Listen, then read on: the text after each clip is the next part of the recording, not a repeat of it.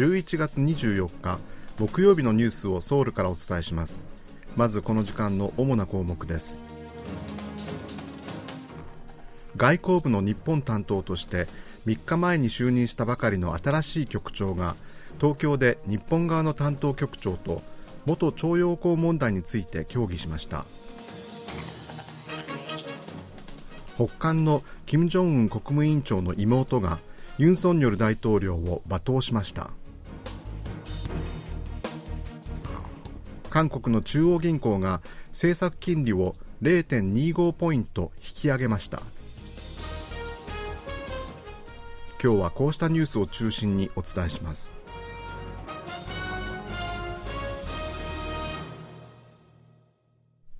徴用工問題の解決策を見出すため韓日の外交当局の局長協議が24日午後東京で開かれました。今月21日にアジア太平洋局長に任命されたばかりの外交部のソー・ミンジョン局長は24日午後日本外務省の船越武弘アジア太陽州局長と初顔合わせを兼ねて協議を行いました。両国は先月から首脳会談外交時間協議などを行い関係改善に向けた意思を確認していて今回の局長協議でも主な懸案とされる徴用工問題を集中的に議論しました。ユン・ソンニョル大統領と岸田総理大臣は今月13日にカンボジアのプノンペンで開かれた首脳会談で徴用工問題の早急な解決に向けて協議を続けることで一致しています。日本のメディアは韓国企業が元徴用工を支援している財団に寄付金を支出し財団が日本企業の代わりに賠償金を支払う案を韓日両政府が協議していると報じています。しかし韓国政府は日本企業の謝罪と財源の拠出など誠意ある呼応が必要だと強調しています。これに対して日本は1965年の韓日請求権協定で賠償問題は解決済みだとする立場を崩していません。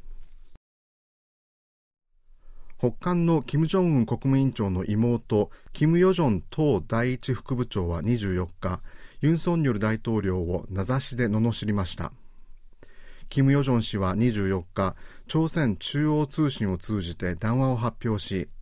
韓国国民は状況をますます危うくしているユン・ソンニョルの大馬鹿政権をなぜ傍観しているのかわからないとしました。さらにムン・ジェインの頃は少なくともソウルは我々の標的ではなかった。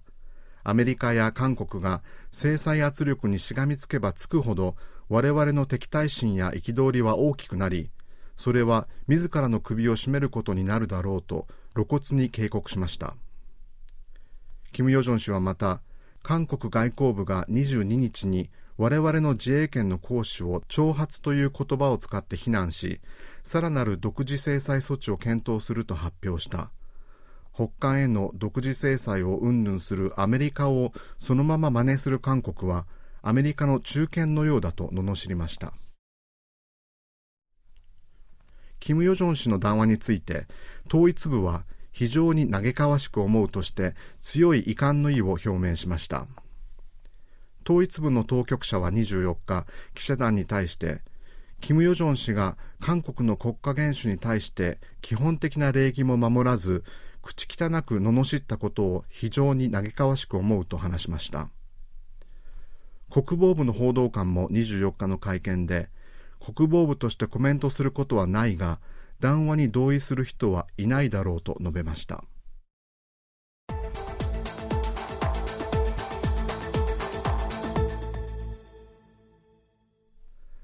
拡大 ASEAN 東南アジア諸国連合の国防相会議に出席するためカンボジアを訪れているイ・ジョンソプ国防部長官が23日中国のギ・ホーワ国防相と会談し北韓が緊張緩和に前向きになるよう中国の働きかけを要請しました。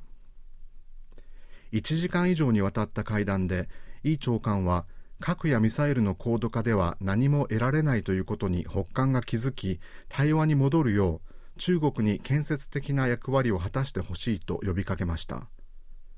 これに対して魏国防相は中国も韓半島の緊張が高まることを決して望んでいない。韓半島の安定に向けて中国は積極的で建設的な役割を果たしてきた。対話を通じた問題解決が必要だと応じました。中央銀行の韓国銀行は24日今年最後となる金融通貨委員会を開き政策金利を0.25ポイント引き上げて3.25%にすることを決めました。一方で来年の成長率の見通しを0.3ポイント下げ1.7%に下方修正しました。政策金利の引き上げは今年4月、5月、7月、8月、10月に続いてこれで6回目で連続引き上げの記録を更新しました。今回の政策金利の引き上げによってアメリカとの金利差はこれまでの最大1ポイントから0.75ポイントに縮まりました。韓国銀行は物価上昇率が先月は5.7%で引き続き高い水準が続いていることから物価を安定させるために利上げを決めたと説明しました。さらに不動産ローンの金利上昇で不動産市場が冷え込んでいるほか輸出が減少するなど韓国経済の成長基調が鈍化していることを考慮したとしています。ただ最近ウォン安ドル高に歯止めがかかるなど為替市場が安定してきたことから引き上げ幅を前回より小幅の0.25%に抑えたとしました。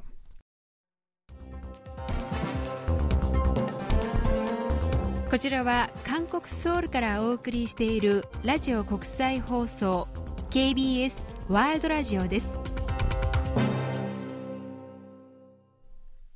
貨物車の労働組合がストライキに突入し政府は非常対策本部を立ち上げて対応に乗り出しました。